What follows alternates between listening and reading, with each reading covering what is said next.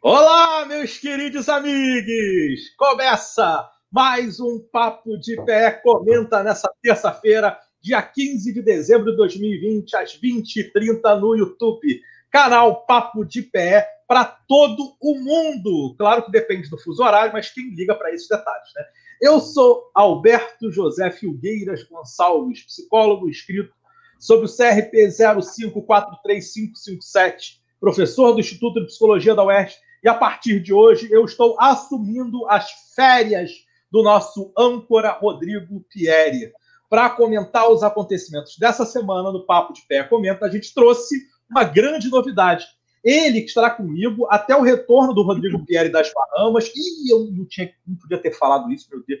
Ele foi para as Bahamas no meio da pandemia. A pessoa rica é assim, né? Enfim, foi passar lá o final de ano, mas ele retorna. Rodrigo Pieri retornará mas quem vai cobrir as férias, trazendo todo o seu conhecimento e sua bagagem, que não é a bagagem do, do Pierre, dentro da psicologia do esporte e fora dela, é o homem por trás do mito. O mais importante articulador político da psicologia do esporte do Brasil. O cara do terno de 2 bilhões de edinhos, e fica a referência para o esporte. Nosso querido e magnânimo Rodrigo Acioli. Salve, salve, Rodrigo. Preparado, meu amigo? Salve, salve, Aberto. Eu sou Rodrigo Acioli Moura, sou psicólogo. Mas, meu amigo, o que, que é isso, cara? Você tá, você tá em pé, cara. O que, que foi? Ué, esse não é o papo de pé? Não, ah, meu Deus, é papo de pé, garoto. É psicologia do esporte. Pode sentar, menino. É. Ah, meu Deus. Ufa, ufa, cara. Eu já estava achando que não ia dar conta, ia aguentar ficar o programa todo de pé. Faz sentido. Salve, é, Rodrigo. É, salve, Alberto. Obrigado aí pela, pela coragem de me convidar a estar aqui, você e Rodrigo. Bem, eu sou o Rodrigo Acioli Moura, sou psicólogo clínico e psicólogo do esporte, sobre o registro de 0533761. E estarei aqui com o Alberto, com uma grande honra dividir esse espaço com o Alberto, uma grande honra aqui é, o, substituir o Pierre nas suas férias lá na Copenhague, né? Copenhague?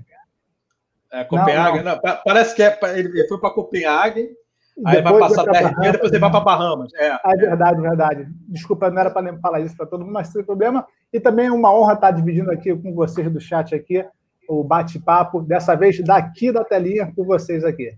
Muito obrigado, vai ser um prazer. Estou ansioso, vamos lá. Vamos lá, excelente, Rodrigo. Estou muito feliz de ter você aqui.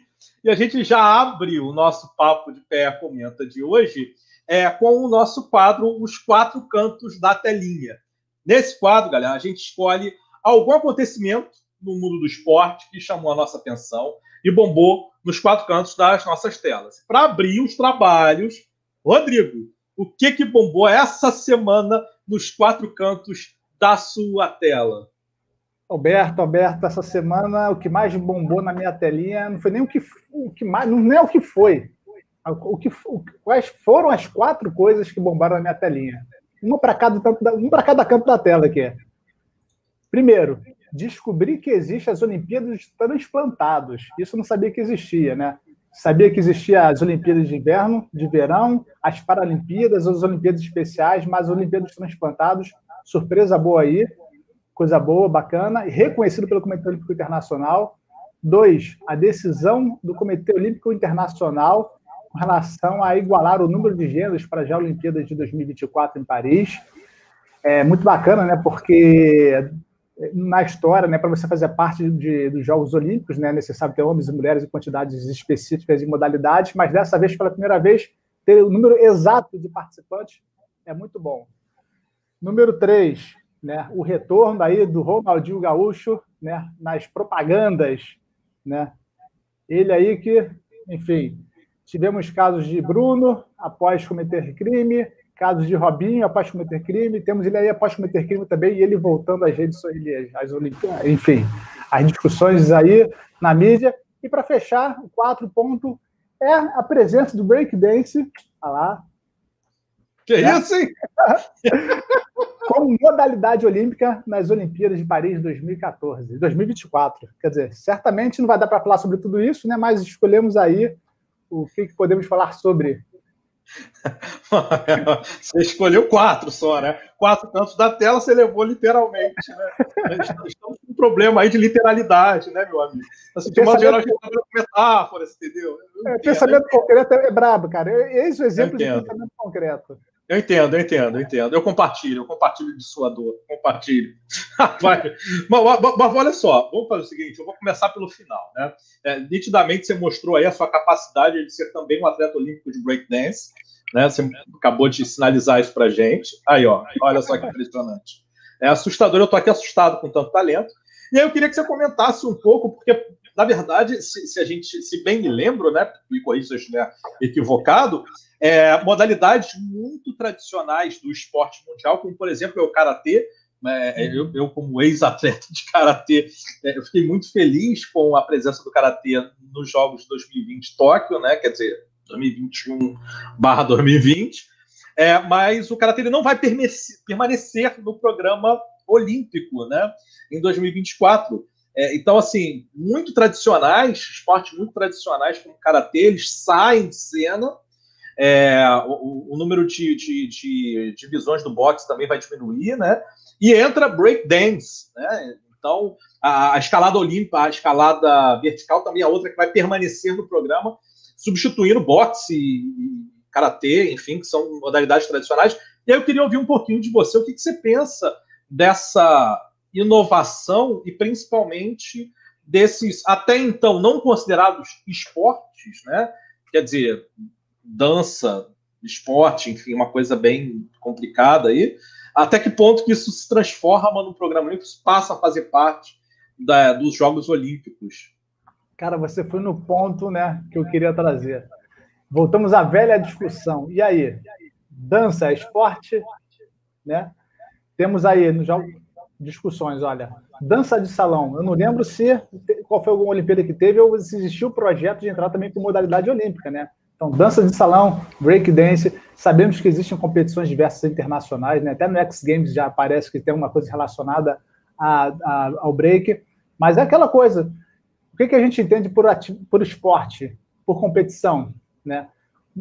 No, nos Jogos de Inverno tem a, a patinação artística, né? aí o fato de ser no gelo, então já está mais próximo, enfim, essa discussão, dança é esporte? dança é atividade física, né? A gente também fala sobre movimentação do corpo e nós trabalhamos com isso, né? Eu já tive a oportunidade de trabalhar com uma companhia de dança por ser psicólogo do esporte, por exemplo. Né? Então aí, e aí? Dança, dança de salão break, tem espaço nas Olimpíadas? Tem, mas aí, debate é longo, né? Ah, na verdade, eu fico me perguntando, Rodrigo, e aí vou passar a bola para você de novo para você me responder essa que é uma pergunta que eu, que eu, que eu me faço, que é o seguinte: um dos principais valores olímpicos é o conceito de altos, fortes sítios, o mais rápido, o mais forte e o mais alto. É, no break seria o altos, fortes, sítios e dancios? Cara, mas olha só, é impressionante como a gente pode ver nessas danças, nessas artes, nessas culturas, a correlação com o esporte que nós chamamos de esporte competitivo, né? os dançarinos, os bailarinos, né, os atletas da dança, eles são atletas de fato, né? Aqueles que levam a, na prática a sério, você vê a vida regrada, a, eles têm treinamentos, né? Eles têm uma série, eles, eles frequentam fisioterapeuta, nutricionistas, psicólogos, né? Então as lesões são praticamente as mesmas também. Então a vida é, de, é, similar à vida de um atleta, né? Então assim, por que não, né? A prática ali está tá, tá inserida, né? O que muda é a modalidade, o que muda é a cultura, é o estilo, é o, é o que eles estão, é a prática, simplesmente, né? Mas a, a, a, relação com o corpo, a atividade, simplesmente é a mesma. Então vamos, vamos, vamos, vamos ver aí. O pessoal do chat pode comentar o que, é que vocês acham. Breakdance é esporte ou é somente dança? É, e aí existem diversas outras modalidades que é, essa linha é muito tênue, né? Como é, como é, que você vai, por exemplo, classificar a capoeira? Muitas vezes a gente classifica a capoeira como uma dança, mas a gente sabe que, na verdade, é uma arte marcial. É, historicamente é uma arte marcial, uma forma de, de, de, de treinamento de arte marcial. Então, aonde você desenha a sua linha, onde você coloca a sua linha. E falando em colocar linha, aí eu gostaria de, de, de dar mais problemas para a gente poder conversar, é aonde que a sociedade coloca a sua linha em relação àqueles que, de alguma maneira, nós sabemos que tiveram condenações ou processos em relação a crimes que cometeram. Né? É, a gente teve aí o Robinho, a gente teve o Bruno e agora a gente teve o Ronaldinho Gaúcho numa situação absolutamente turva, né?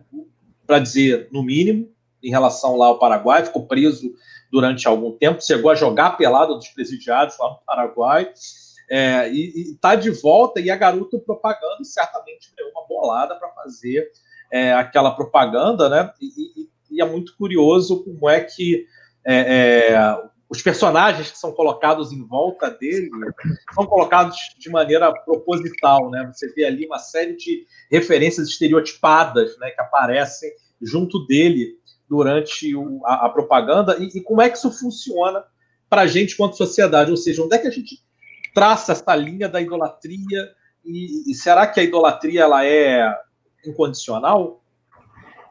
Alberto, é, e detalhe, acho que não é apenas uma empresa, não, né? Parece que já vem fazendo propaganda de outras também, não tenho certeza. Mas é muito interessante porque nós estamos falando de crimes, independente de qual seja, né?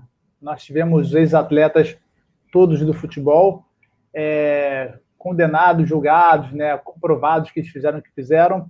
Quando voltaram, tentaram, quando tentam entrar num time, né, fazer um contrato, tá vindo a sociedade em massa pedindo para que não, né, para que se faça alguma coisa de justiça de outra forma também.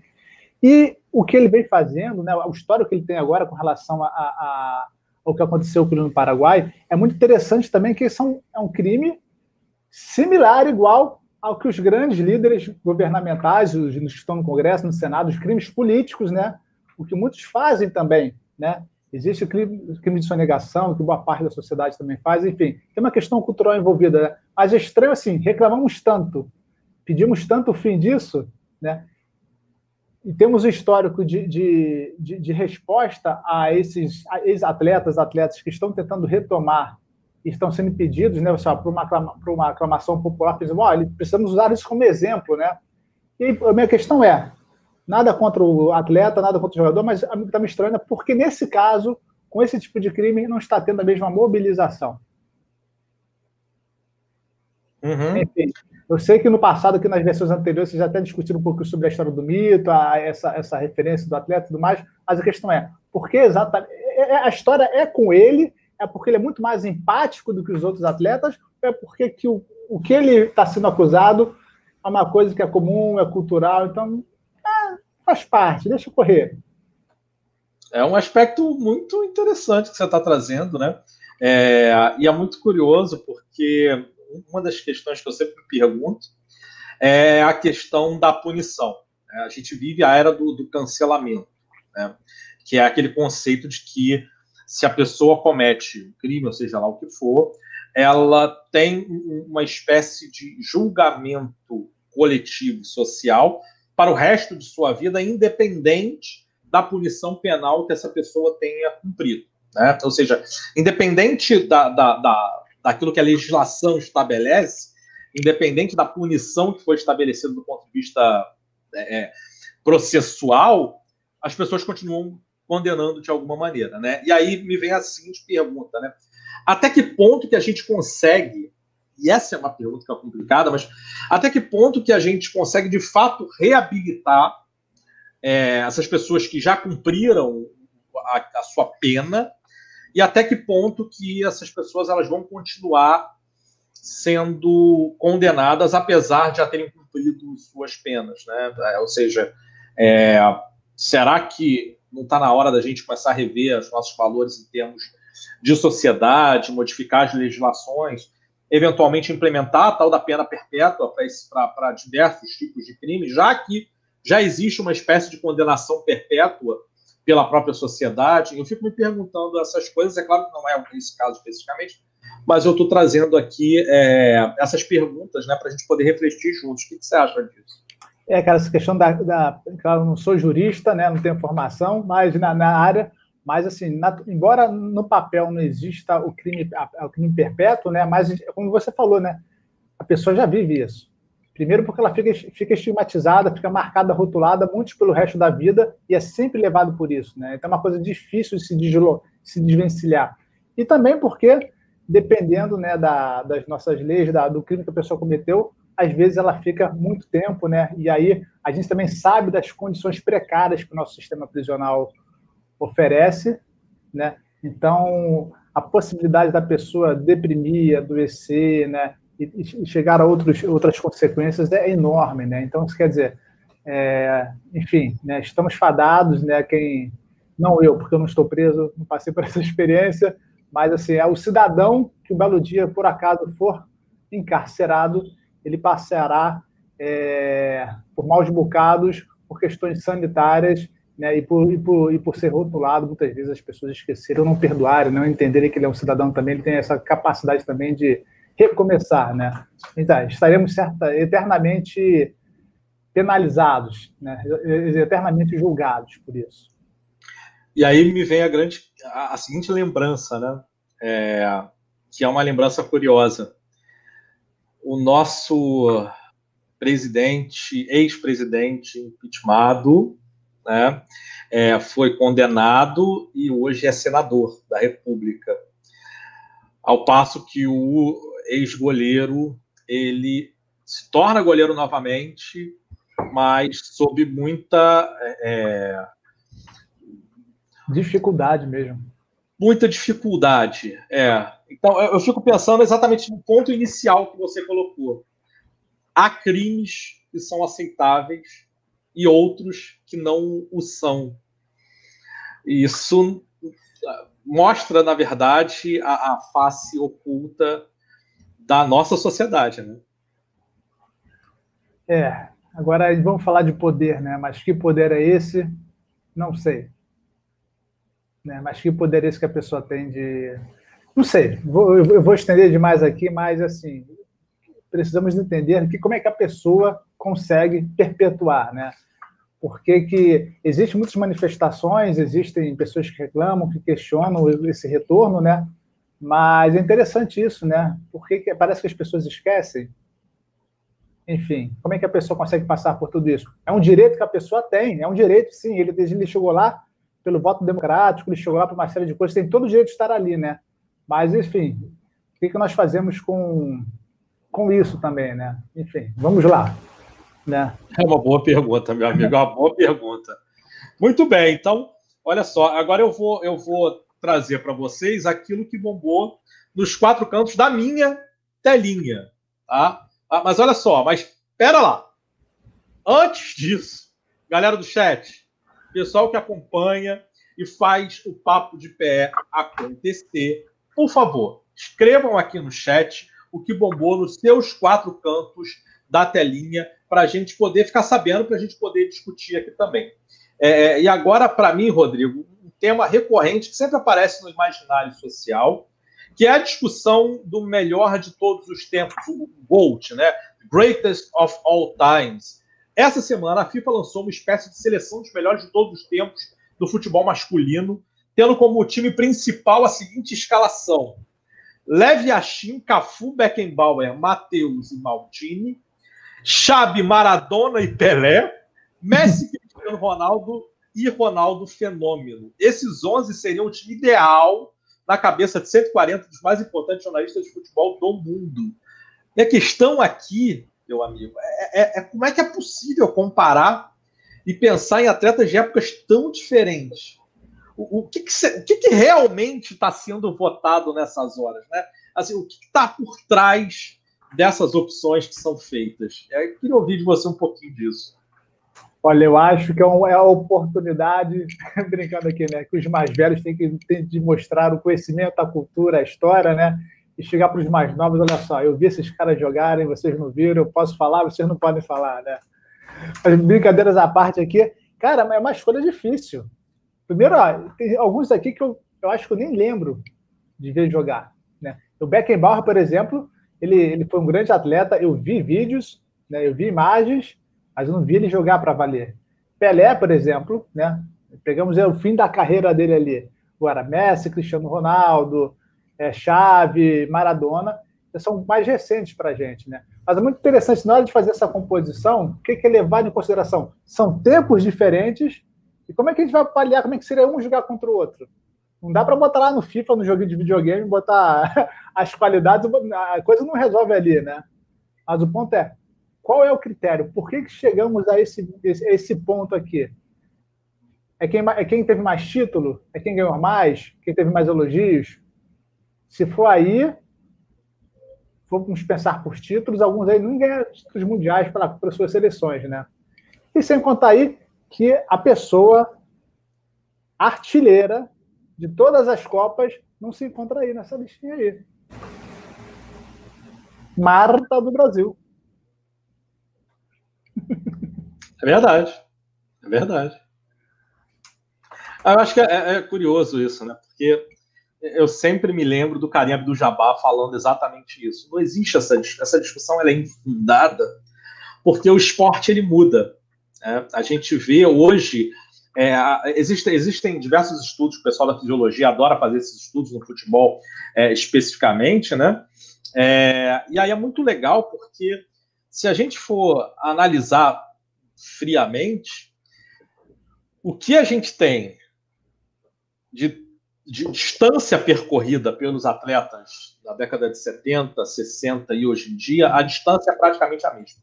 Tá? Pelo menos a galera da fisiologia mostra isso. O pessoal corria aí por jogo 9, 10, 11 quilômetros, entre 9 e 11 quilômetros aí, em média, por jogo. Mas o número de ações de explosão, de ações de velocidade, aumentou absurdamente dos anos 60, 70 para hoje. Né? Ou seja, o futebol ele ficou mais rápido, ele, ele não percorre mais espaço no campo, mas ele ficou mais rápido. Então, como é que você vai comparar é, é, um jogador como, por exemplo, o Cristiano Ronaldo, que é um velocista, o cara é um monstro do ponto de vista de velocidade, Mbappé, o cara chega a 35 km por hora, 36 km por hora, ele, ele, se, ele, se, ele, se ele mudasse de esporte, se ele fosse para correr 100 metros rasos, ele ia correr, brigar de pau a pau lá com, o Bolt, etc, etc. Então, assim, como é que você vai comparar isso com o, o Levi Yashin que, que, jogou na década de 50, 60, sabe? Como é que dá para Alberto, você sabe quem pode ser comprado o Cristiano Ronaldo e passa longe dessa lista aí? Dadá Maravilha. Pois é. O cara era um velocista, velocista nato. Era simplesmente, olha, eu não sei jogar com a bola nos pés, eu não sei, eu não tenho habilidade, não sei driblar, mas joga a bola lá para frente que eu corro e chego primeiro que qualquer um na bola. E era assim, né? Pois é. Certamente hoje, e era o cara que pula. Cristiano Ronaldo pula alto. E Dadá Maravilha, ele tem o apelido de beija-flor, né? Beija-flor, pois é. Ele fala assim: ó, são duas coisas, três coisas que param no ar: helicóptero, beija-flor e Dadá Maravilha. Né? Não é só não é porque rima, não rimou. Mas assim, são as três coisas que param no ar: helicóptero, beija-flor e Dadá. Pois é. Pois é. É, é, é, muito curioso, assim, são, são, é muito difícil você fazer esse tipo de comparação. É, é no final das contas, vai muito pelo, pelo apreço. É, eu acho que exi existem diversos aspectos aí quando são votados. Né? Um dos aspectos, certamente, é representatividade. A gente considera o aspecto da representatividade, eu não tenho dúvida disso. É, eu confesso que eu não vi o Levi Yashin, o famoso Aranha Negra, né, jogar, não vi, né? Mas, ao que dizem as más línguas, em termos de goleiro, é uma das posições que mais evoluiu em termos de treinamento, enfim. E, e, talvez seja leviano a gente descartar grandes goleiros da atualidade, né? Quer dizer, Neuer, é, Van der Sar, então, enfim, todos esses são eu questões gostava, que... Eu gostava Chega. do Goicoechea, por exemplo. Pois é. Goicoechea era pegava todos os pênaltis ali, a maioria, o cara falou, eu fico parado, ah, só, pego, só, pego, os, os pênaltis mal batidos. E mal batidos. É. é, e ele tinha razão, né? Quer dizer, jogadores batem pênalti mal muitas vezes. É, então, assim, tem esses aspectos. No final das contas, eu acho que tem, tem até essa coisa da representatividade. Os caras querem, ah, não, tem que ter esse cara do Brasil, tem que ter esse aqui é de não sei aonde, enfim. É, é a um velha história. Pois é, exatamente, um pouquinho daqui de cada época, enfim. Poxa, será que de fato Cristiano Ronaldo é melhor do que Jairzinho? será que de fato o Messi é melhor do que Garrincha? Né? Então, é, e eu estou falando assim, eu estou especificando as posições, tá? Não estou falando, ah, porque o fulano. Você vê, será que Pelé jogaria no meio? Será, ele vai ficar no meio nesse time? Ele não vai para ataque, não? É, Pelé é meia? Como assim? Entendeu? Então tem essas questões aí que. Será, será é, que alguém passaria a bola para Marta? Será que algum deles passaria a bola para Marta? É uma boa, é excelente pergunta essa. Enfim. É, mas fica aí a nossa questão, né? Que é a gente sabe que existe aí uma necessidade de relações políticas, de poder político e de compartilhamento desses poderes, até mesmo na hora de você eleger jogadores de futebol para uma seleção não, existir, não existente, né? Uma pseudo-seleção, né? É, rapaz, assim, dá muito pano para manga ainda esse debate, mas agora eu vou pescar aqui alguns comentários aqui do nosso chat. Tá? Então, deixa eu pescar alguma coisa aqui, deixa eu ver o que, que apareceu de, de interessante. Vamos começar aqui pelo Caio. O Caio ele está levantando a seguinte questão sobre aquela nossa discussão do breakdance. Né? Ele está tá falando o seguinte: se o breakdance já estivesse nas Olimpíadas, antes da ginástica rítmica, por exemplo, é, é, é, será que a gente estaria tendo o mesmo tipo de debate se é esporte ou não, ginástica rítmica? Né? Eu, eu sei, Caio. Rodrigo, o que, que você acha, cara? Olha, bom questionamento, hein? Será que quando a ginástica rítmica entrou, ela teve o mesmo, o mesmo questionamento, o mesmo preconceito, as mesmas dúvidas? Não, eu, eu acho que a gente estaria tendo coisas parecidas, né? Minimamente, olha, mas já tem o breakdance lá, para que, que eu vou querer ginástica rítmica, né? Ah, sabe o que é interessante disso também? É, eu, eu, tive essa oportunidade, cara. Eu acho que foi muito raro isso, né? Eu tive ginástica olímpica na educação física da escola, numa escola pública. Né? E eu, assim, eu sei que no passado a ginástica olímpica ela era atividade física, né? então as escolas tinham cavalo, tinham trampolim, né? tinham argola, tudo mais é, dentro das suas condições, né? Mas fazia parte da ginástica, né? Você pega os jogos antigos também, a ginástica olímpica era uma coisa muito voltada para a ginástica antiga que nós conhecemos, né? De escola e tudo mais. Mas assim, já fazia parte do contexto esportivo educacional na época, né? No mundo. Então talvez aí a coisa tivesse andado com maior tranquilidade.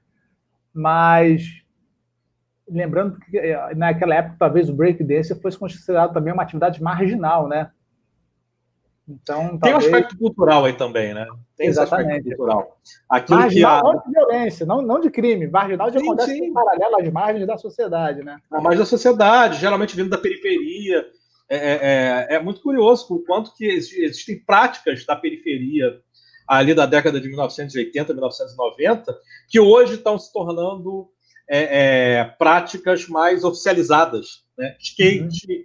breakdance, são todas exatamente patins, né? Exatamente, assim, são práticas que eram à margem, só quem fazia era vagabundo, como diria aí os nossos avós e os nossos avós. Isso aí é coisa de vagabundo, coisa que não faz nada.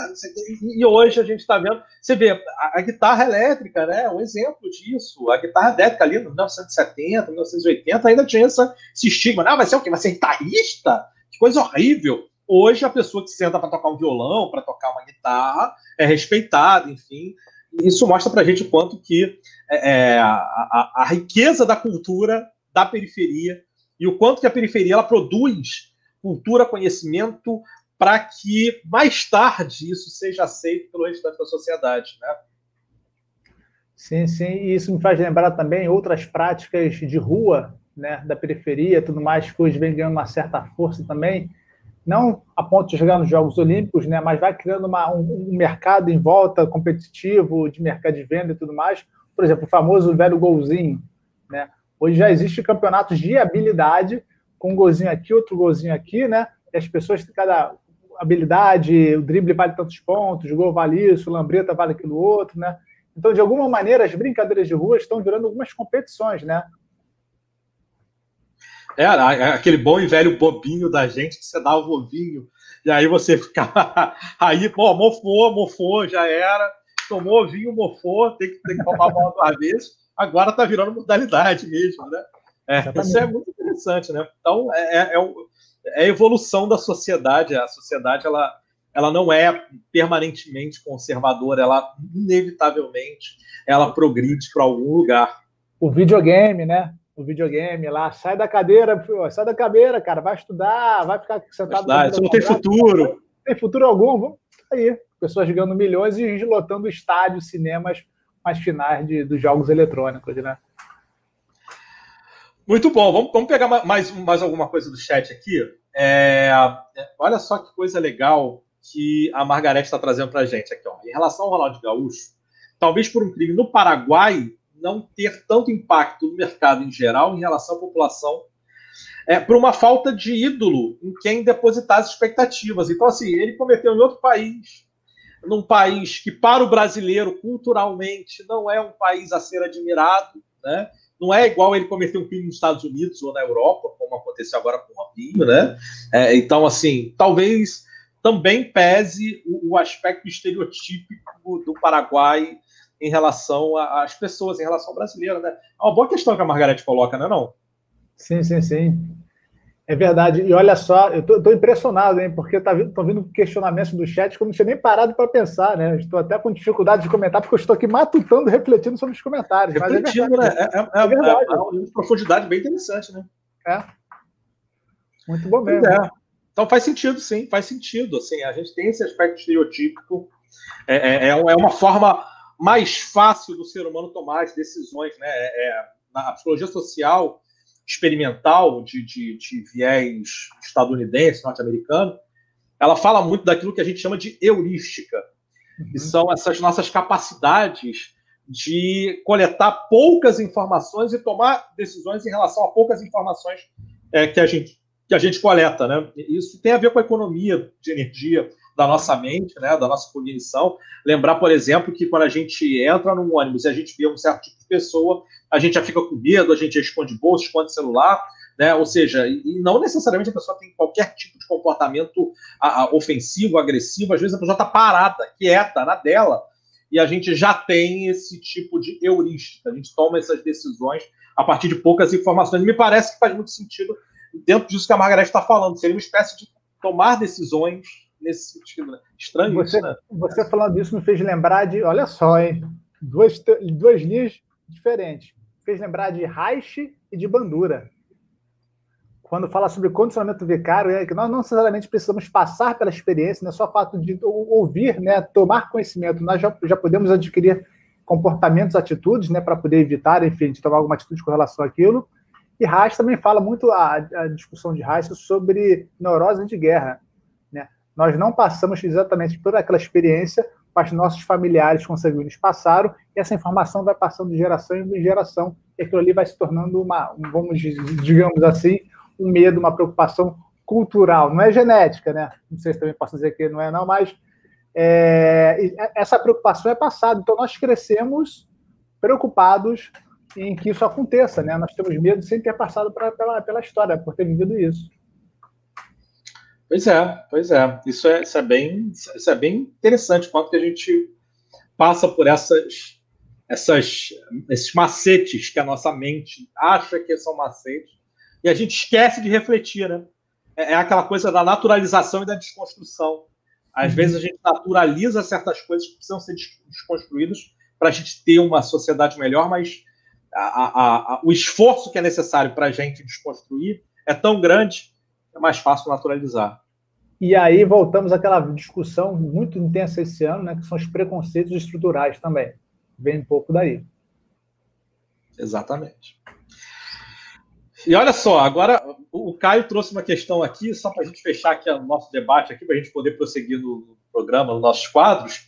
O Caio trouxe uma outra questão aqui que é muito interessante, que é o seguinte: o Carl Anthony Towns, que é o jogador do, do Minnesota Timberwolves, me corrija se eu estiver errado, Caio, é, mas o Carl Anthony Towns, ele perdeu sete pessoas da família dele por causa da Covid-19.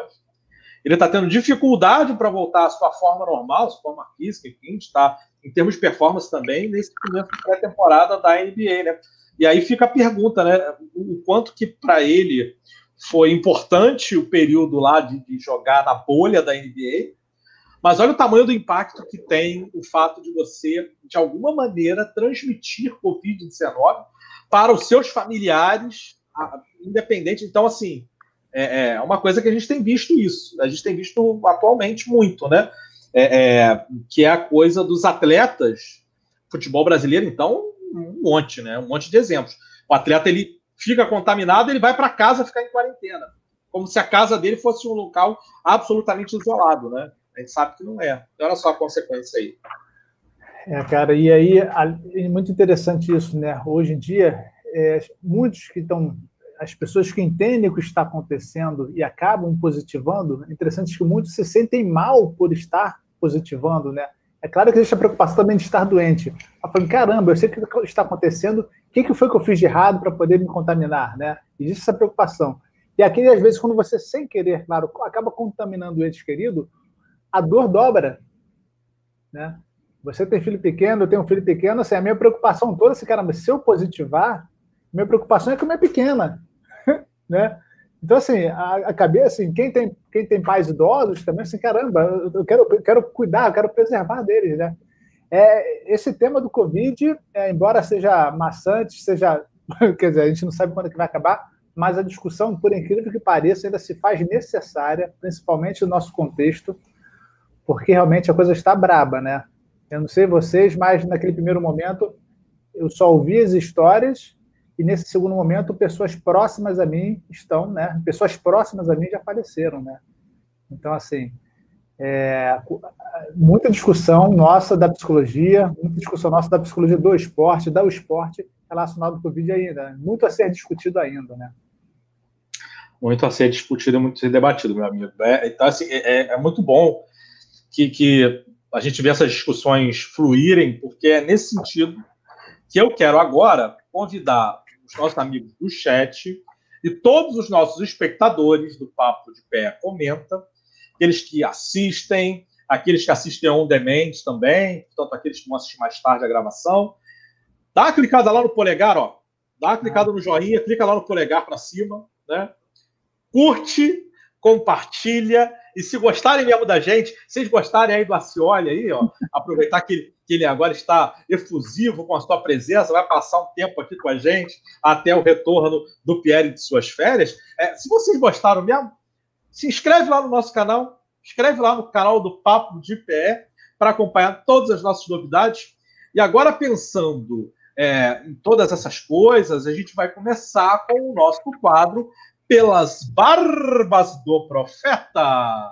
Nesse quadro, trazemos artigos científicos, textos, livros, filmes, vídeos que dialogam com a psicologia do esporte de alguma maneira e com os temas que a gente discute aqui. Né?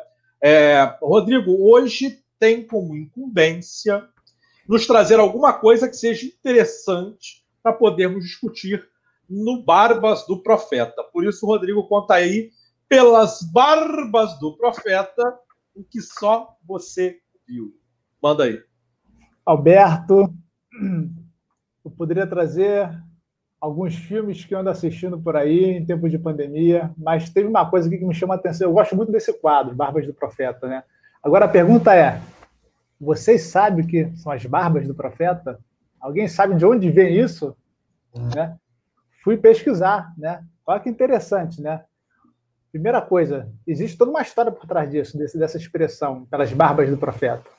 Agora, se o, se, se o quadro do programa aqui leva em consideração isso, não sei, mas vamos lá. Primeira coisa, né? Dizem que é uma expressão vinda das grandes navegações portuguesas, né? Que seria um sinônimo aí das, de cargas d'água. O que, que é isso?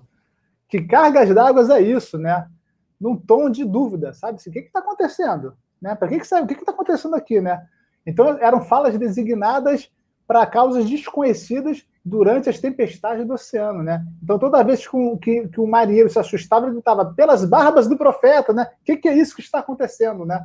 Achei isso muito, uma forma muito educada de explicar, porque para mim fica mais fácil acreditar que nas horas da hora da tensão os navegantes gritavam pelas barbas do profeta, mas com, mais como um sinônimo de PQP, que P é essa? é muito mais pelo medo do que pela curiosidade, né? Assim, pelas barbas do profeta, o que está acontecendo, né? Para mim faz muito mais sentido, né? Mas, né, é, existe também aquelas versões mais eruditas, mais religiosas também, que diriam que são as palavras iluminadas, é, premonitórias, sábias, que saem das bocas dos profetas, e muitas vezes essas bocas envolvidas, recheadas por longas barbas cheias, né? Então, olha, pelas barbas do profeta, né? O que, que surge, o que, que surge aí dessas barbas, né? Que conhecimento, que saber surge daí, né? Mas, indo para o nosso mundo esportivo aqui, não sei se todos sabem, né? Mas de que maneira isso chegou ao nosso contexto? A expressão surge, nasce ou renasce através do famoso locutor e apresentador Silvio Luiz, dono de outros. Pelo amor dos meus filhinhos! Exatamente. Fora pelas barbas dos profetas, pelo amor dos meus filhinhos, também tinha olho no lance, ou no pau. Significa trave. Né? Então, assim, ele é, ele é que traz esses bordões para o esporte brasileiro. Né? Então, sempre quando alguma coisa inusitada acontecia no, no, no campo ou na quadra, na, na, modalidade que ele estava ali traduzindo, né, comentando, se era uma coisa bizarra, se era um erro grotesco, se era uma coisa fenomenal, ele vinha pelas barbas do profeta. O que, que é isso que eu estou vendo? Né? Então, para quem não sabe, eu não sei se, se vocês trouxeram por esse, por, esse, por esse motivo, né? mas essa é a história que tem, que eu pesquisei aqui lembrei pelas barbas do profeta. Né? Então, quando nós né, discutimos aqui, já sabemos de onde vem. Rapaz, aí, curiosidades. Aí, muito bom, excelente, excelente, adorei essa aí.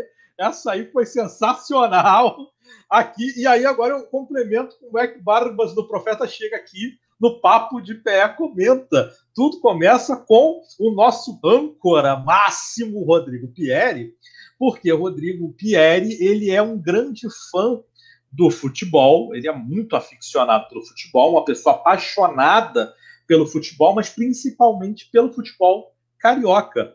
E a verdade é que a gente pode dizer que as décadas de 1980 e 1990 foram a era de ouro ali das transmissões e narrações esportivas do Campeonato Carioca. E aí todo mundo, provavelmente, que viveu nas décadas de 1980 e 1990, acompanharam na televisão, tinham aquele ritual de toda segunda-feira de noite parar na frente da televisão para assistir é, é, é, o futebol do Campeonato Carioca, assistir ali jogos que eram muito intensos e importantes, é, considerando diversos times do Rio de Janeiro, e, e, enfim, hoje já não tem mais tanto volume, tanta, tanta fama, mas que à época eram extremamente importantes. A gente está falando aí de Madureira, Olaria, Campo Grande, Bangu, é, América, e os times do interior do Rio de Janeiro, como é, o, o, Americano de Campos, o Volta Redonda, todos times que eram muito importantes e, e, que batiam de frente com os times grandes, os quatro grandes do Rio de Janeiro, inclusive América e Bangu eram grandes do Rio de Janeiro até ali início da, da década de 1990, né?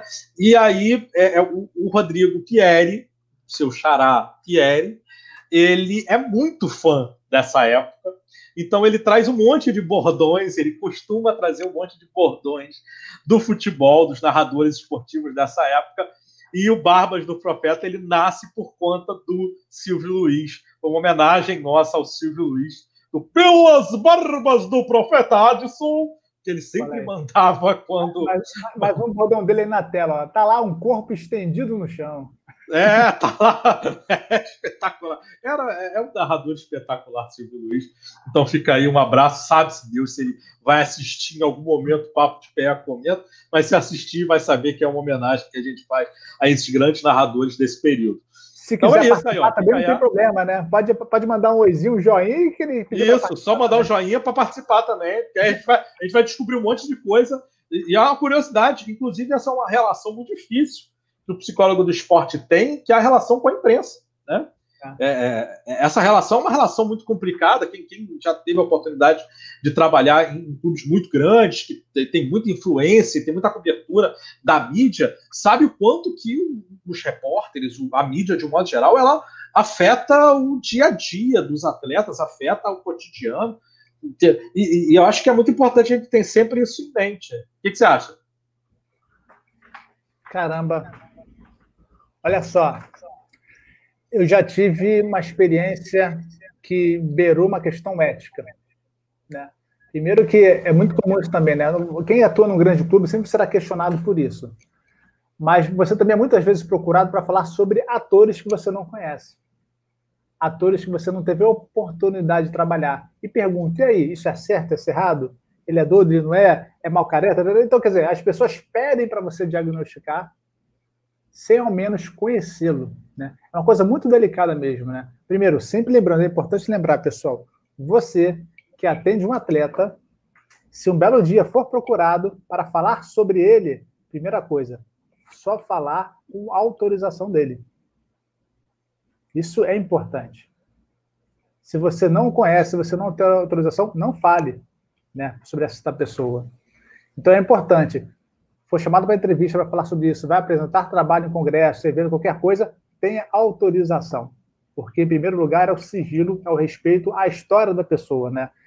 Somos muito tentados a falar, né? Somos procurados, é muito bacana aparecer na televisão, é muito legal ter o nome ali escrito no jornal, né? Mas é importante falar sobre aquilo que você sabe, sobre aquilo que você conhece. Então, se é para falar sobre outro, com autorização. Importantíssimo isso. Importantíssimo. Tem sempre que lembrar disso. Muito bem, muito bem. Então, é, é, vamos aqui voltar para as nossas barbas do profeta. Depois dessa lição maravilhosa de barbas do profeta de, de, de professor Acioli, vou trazer um pouquinho das minhas barbas do profeta de hoje.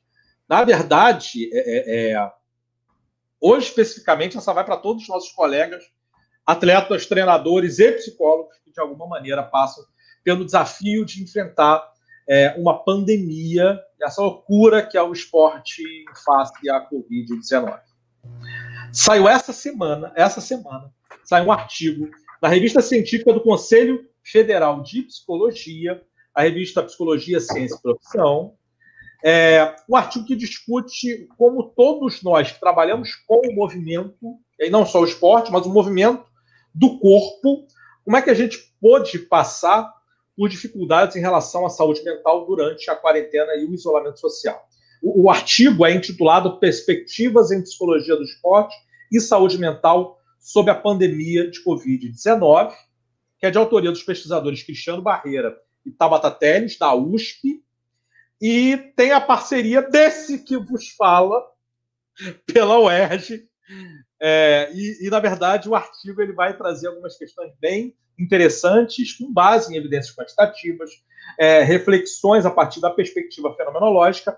E uma das primeiras questões que surge é que, do ponto de vista quantitativo, há um aumento, há, há, há um, na verdade, há um ponto de equilíbrio entre exercício e saúde mental, tanto em relação ao sedentarismo, quanto em situações de treinamento extremo, ou seja, de seis a sete vezes na semana. Então, parece que assim, é, é, é esses extremos sedentarismo e exercício seis, sete vezes na semana de forma extenuante, eles trazem problemas para a saúde mental. Então, o exagero parece ser problemático, tanto de um lado quanto do outro. Além disso, o isolamento social, a quarentena, é, é, ocorre nos grandes centros urbanos. Os atletas, eles geralmente estão sediados, eles moram em grandes centros urbanos, eles treinam em grandes centros urbanos.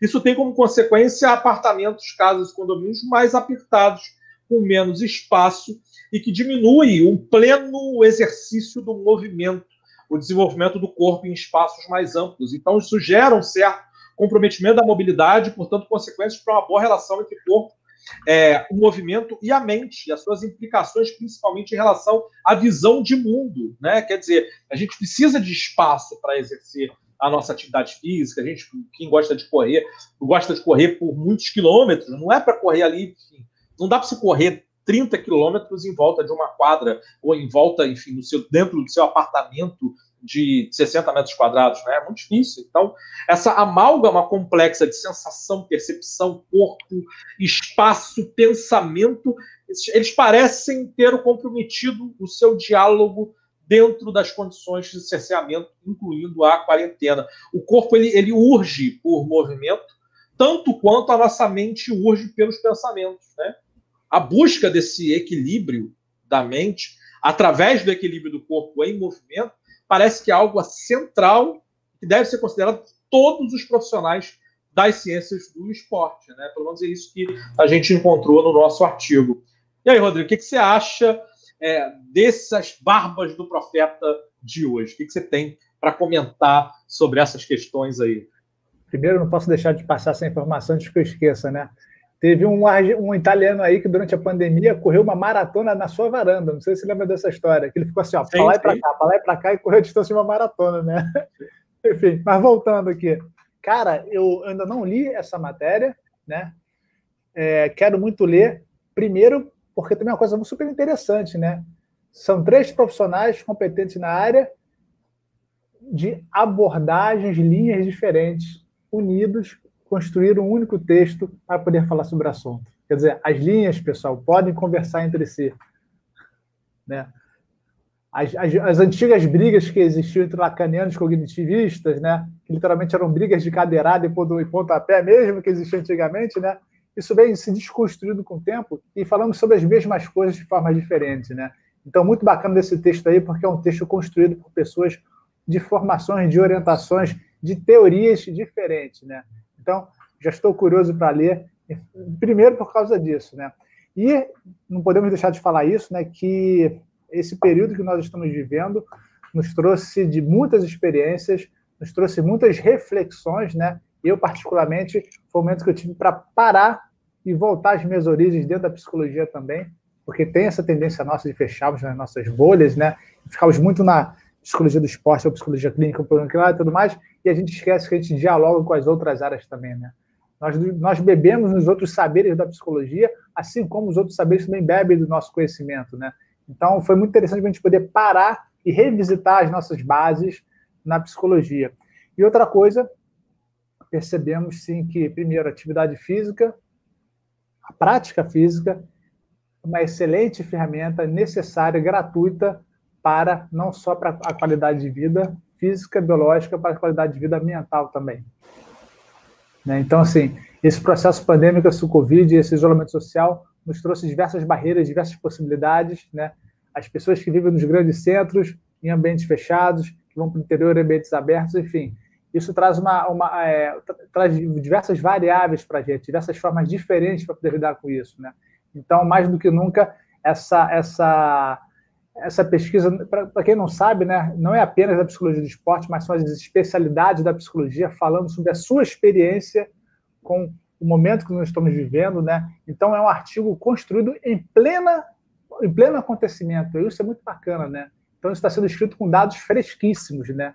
Então muito bacana mesmo essa oportunidade para que a gente possa ler não apenas o que está relacionado à psicologia do esporte, mas também as outras áreas da psicologia também. Vale super a pena. É, é, só, só sinalizando, né? Isso que o Acioli está trazendo de tão importante, eu acho que é legal a gente sinalizar. É, a, a Tabata e, e, o, e, o, Cristiano eles têm uma leitura, uma reflexão da fenomenologia, né, que, que vem muito forte da filosofia, é, é, de Merleau-Ponty, Russell, são conceitos, são, são teóricos, são filósofos né, é, que pensam o fenômeno humano, e, e eu venho das neurociências, né? Então, aquela é, neurociência, aquela coisa bem hard, né? Que a gente chama de hard science, bem rigorosa, é, é, é, dialogando com a filosofia de Merleau-Ponty, de Russell, e eu acho que essa é a grande graça da gente pensar nessas coisas, né? O quanto que, por exemplo, as neurociências podem dar base para aquilo que é, esses autores falavam há tanto tempo atrás. Né? No final das contas, é, é um pouco disso. O, o, quanto que a gente consegue ver essas intrínsecas interrelações, porque é isso que você sinalizou. O fenômeno, meu amigo, que a gente está vendo é o mesmo. Né? O fenômeno é o mesmo. A gente só, só, muda o nome, só muda o endereço, mas o fenômeno Exatamente. é o mesmo. O fenômeno é o mesmo.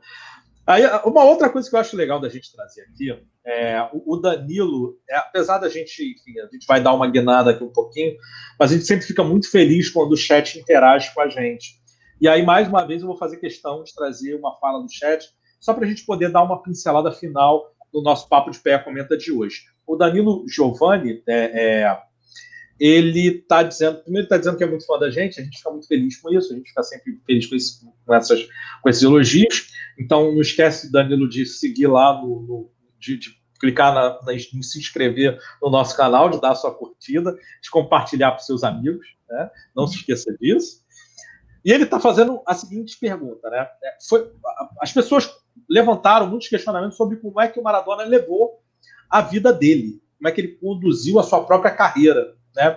E aí ele está perguntando para a gente o que, que, a gente acha desse, desses julgamentos, né? O que, que a gente pensa sobre é, essas espécie de formas que as pessoas acreditam que seria uma carreira ideal, uma vida ideal, né? É, até que ponto que a gente pode pensar nesse, nessas questões. Então, vou passar a bola para o Rodrigo, já que ele é o nosso comentador de hoje. Primeiro eu passo a bola para ele, para saber o que, é que, você pensa em relação a, a esse bando de, de, de, coisas que foram ditas é, sobre o Maradona mas não com o Maradona. É, tem duas coisas aí. Primeiro, aí voltando àquela fala anterior, né, para a gente poder falar sobre os outros, né? É, olha que interessante, né? Nós sempre temos coisas a falar sobre eles, né?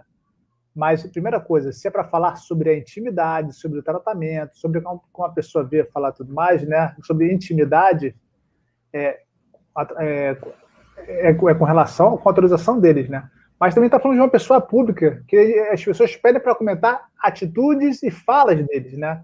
Então, nessas horas, por exemplo, essa discussão veio à tona, né? quando Maradona faleceu, né? Muitos, muitos comentários sobre, muitas discussões, quem são vocês para falar sobre ele e tudo mais, mas nós podemos falar sobre aquilo que nós vimos e afirmar aquilo que ele afirmou, né? Assim, olha, é ele que diz, ele que mostrou isso, né?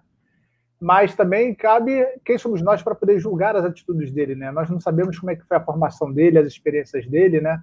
É, não dá para analisar o caráter dele, né? O que nós sabemos, por exemplo, é que ele tinha noção, total noção do que ele estava fazendo.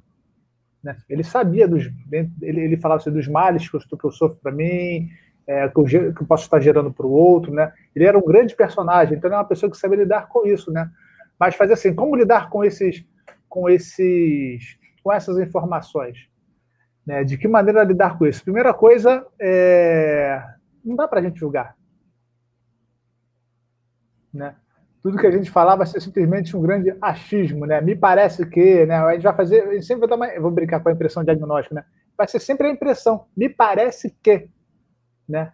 E isso nos dá a possibilidade, não vou falar uma série de julgamentos, mas nos traz a possibilidade de abrir um leque de variáveis aí falar assim, olha, pode ser isso, pode ser isso, pode ser aquilo outro, né? E a gente vê, a gente percebe o quão grandioso é o ser humano, o quão grandioso é a natureza e vê as possibilidades de escapes que cada um tem, né? E é através disso que nós levamos para, para as pessoas que nós atendemos, seja ele atletas ou cliente, atletas ou clientes de consultório, não importa, nós podemos apontar as variáveis, as possibilidades e a pessoa aí sim optar pelo caminho que ela julga que é o melhor para ela. Ponto, né? Então, eu não sei, o Danilo, se eu fugiu muito da sua pergunta, mas é o que me veio à cabeça agora. Rodrigo, meu amigo, primeiro, deixa eu te dizer o seguinte: sua presença aqui no Papo de Pé Comenta de hoje foi maravilhosa. Foi o substituto à altura do nosso âncora Rodrigo Pieri e que estaremos juntos, ó, estaremos juntos na semana que vem, às 20h30, terça-feira, no canal Papo de Pé do YouTube, com transmissão para todo mundo, no nosso especial de Natal.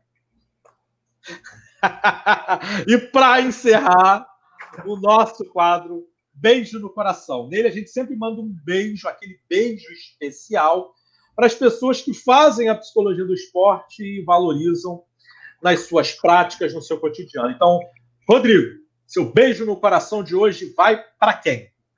Olha, Roberto, eu poderia muito bem hoje, nesse dia de hoje, mandar um beijo no coração para você, para o Pierre, por terem tido a coragem de me, de me convidar para estar aqui. Mas hoje não, não vou fazer isso não. Né? Eu acho que hoje meu beijo de coração vai ser um ato político. Né? Eu vou mandar um beijo no coração para todos aqueles gestores esportivos que teimam em manter os treinamentos coletivos e competições no momento que nós estamos vivendo. Então, beijo no coração é para ver se você para tentar amolecer esses coraçõezinhos, né, para para vocês abre aspas nobres, fecha aspas cidadãos, né? Então é muito mais num beijo no coração para tentar amolecer e conscientizá-los, né, e que vocês possam rever é, o que o que está acontecendo, né, e dar um novo caminho para isso, né? Vocês têm uma responsabilidade danada das mãos, então olha, é para um beijo no coração para poder de conscientização. Beijo no coração dado, maravilha, Rodrigo. Gente, hoje o meu beijo no coração vai para duas pessoas muito especiais, pessoas extremamente dedicadas à psicologia do esporte e constrói com muita luta, literalmente e metaforicamente, o conhecimento numa área que nem sempre está no centro das produções acadêmicas sobre a psicologia do esporte, mas que se faz extremamente relevante e urgente cada vez mais. Um beijo no coração hoje vai para Cristiano Barreira, professor da USP, supervisor de pós-doutorado da Tabata TED, atual presidente da Abrapest, meus queridos coautores nesse estudo recentemente publicado, e que conduzem de maneira magistral a fenomenologia do esporte a um papel central na produção de conhecimento dentro das ciências do esporte. Então, Cristiane, Tabata, meu beijo no coração. E Rodrigo, meu beijo no coração para você também. Olha só, não é no beijo no coração, mas, Alberto, antes de me despedir, agradecer você pela, pela paciência aqui, agradecer o pessoal do chat aqui que está nos acompanhando. Realmente a movimentação que foi incrível hoje. Para aquelas pessoas que já sabemos que nos ouvem, né? Que vão para o trabalho ali dirigindo, nos ouvindo, um beijo no coração também. Eu não posso deixar, por favor, encosta na tela, quero te dar um beijo nessa cabecinha aqui, ó. Obrigado. Obrigado, Rodrigo. Um beijo no seu coração. Maravilha. Esse foi o Papo de Pé Comenta. Todas as terças, 20 e 30, no canal do Papo de Pé no YouTube. Semana que vem estaremos juntos. Papo de Pé Comenta. Sua semana esportiva de um jeito que você nunca viu. Grande abraço a todos. Boa noite, até a semana que vem. Até semana que vem.